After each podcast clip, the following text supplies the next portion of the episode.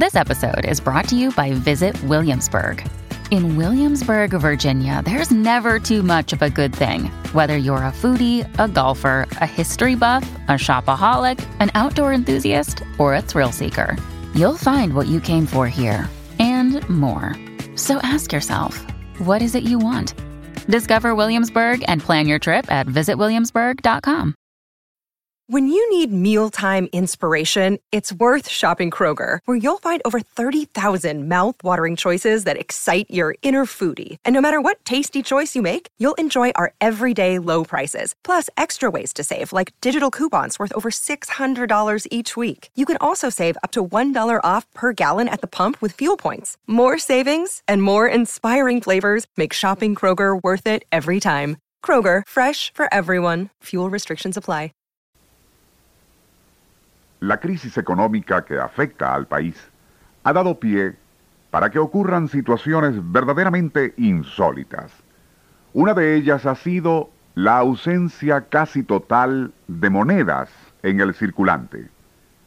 Sin entrar a analizar las causas que provocaron tan surrealista estado de cosas, ese tema de las monedas trae a la memoria la desaparición de la otrora ubicua locha una locha. El término, para muchos venezolanos menores de 25 años, bien puede resultar desconocido, y ello se debe a que esa unidad monetaria desapareció de la circulación a comienzos de los años 70.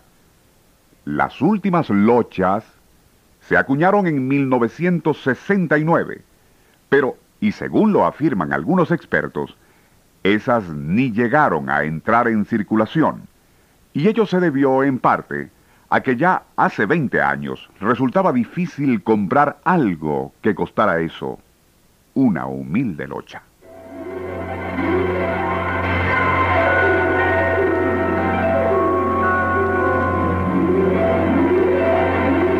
Nuestro insólito universo. En su vigésimo año recorriendo nuestro mundo sorprendente.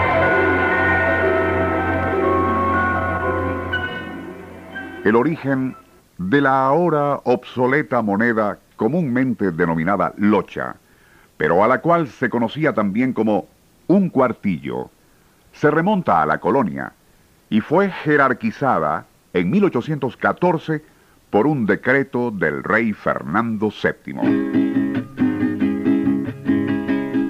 Su valor nominal correspondía a la octava parte de un bolívar, y para acuñarla se utilizaba el níquel.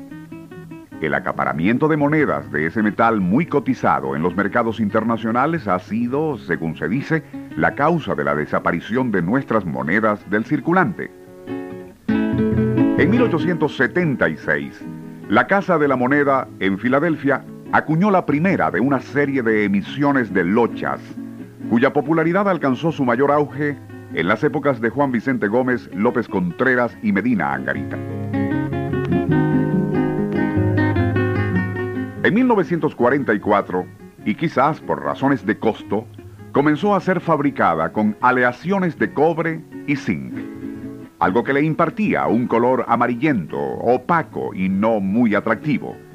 A partir de 1945 volvió a ser acuñada pero con una extraña combinación de metales conocida como cuproníquel.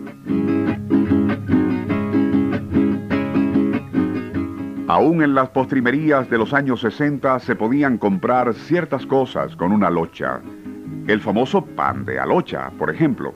También una locha de cigarrillos o de queso, de papelón, harina con azúcar e incluso de caramelos. Tres lochas era el precio patrón para muchas cosas y un par de ellas constituían una dádiva sustancial para los mendigos, quienes, pocillo en mano, se ubicaban a las puertas de las iglesias. Fue la dispendiosa década de los años 70 la que terminó de liquidar en forma definitiva a la locha, desterrándola no solo de la circulación, sino del léxico vernáculo, en la actualidad existe muchísima gente que ignora cómo era un cuartillo. Así, Su tamaño era aproximadamente el de una moneda de a Bolívar, solo que un poco más delgada. Valía, como ya se ha mencionado, dos centavos y medio, siendo la octava parte de un Bolívar. En una de sus caras ostentaba el escudo de Venezuela, y al principio el diseño de ese escudo no era de líneas rectas, sino más bien curvas, con un lejano toque Art Nouveau. Algo que cambió por el diseño más austero a partir de la emisión de 1946. Si usted posee una de esas lochas donde el diseño del escudo es curvo, es decir, de antes de los años 30, consérvela, ya que devenga a buenos precios en el mercado numismático.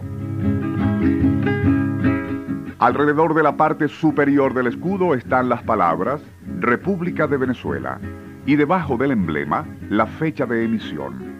Por cierto, que en las correspondientes a los años 20, las palabras no eran República de Venezuela, sino Estados Unidos de Venezuela. En la otra cara aparecía una orla de laurel y en el centro la denominación 12 céntimos y medio. Para finalizar esta breve elegía a la extinta locha, vale la pena mencionar aquí a otra moneda todavía más efímera, además de impráctica, la de 10 céntimos. De esta se puede decir poco, ya que su presencia en el universo del sencillo fue muy fugaz, y baste saber que en diseño era idéntica a una locha, solo que más pequeña. A los restos de ambas monedas.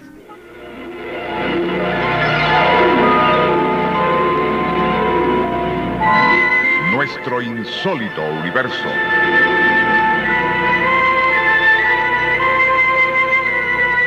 Libreto y dirección Rafael Silva.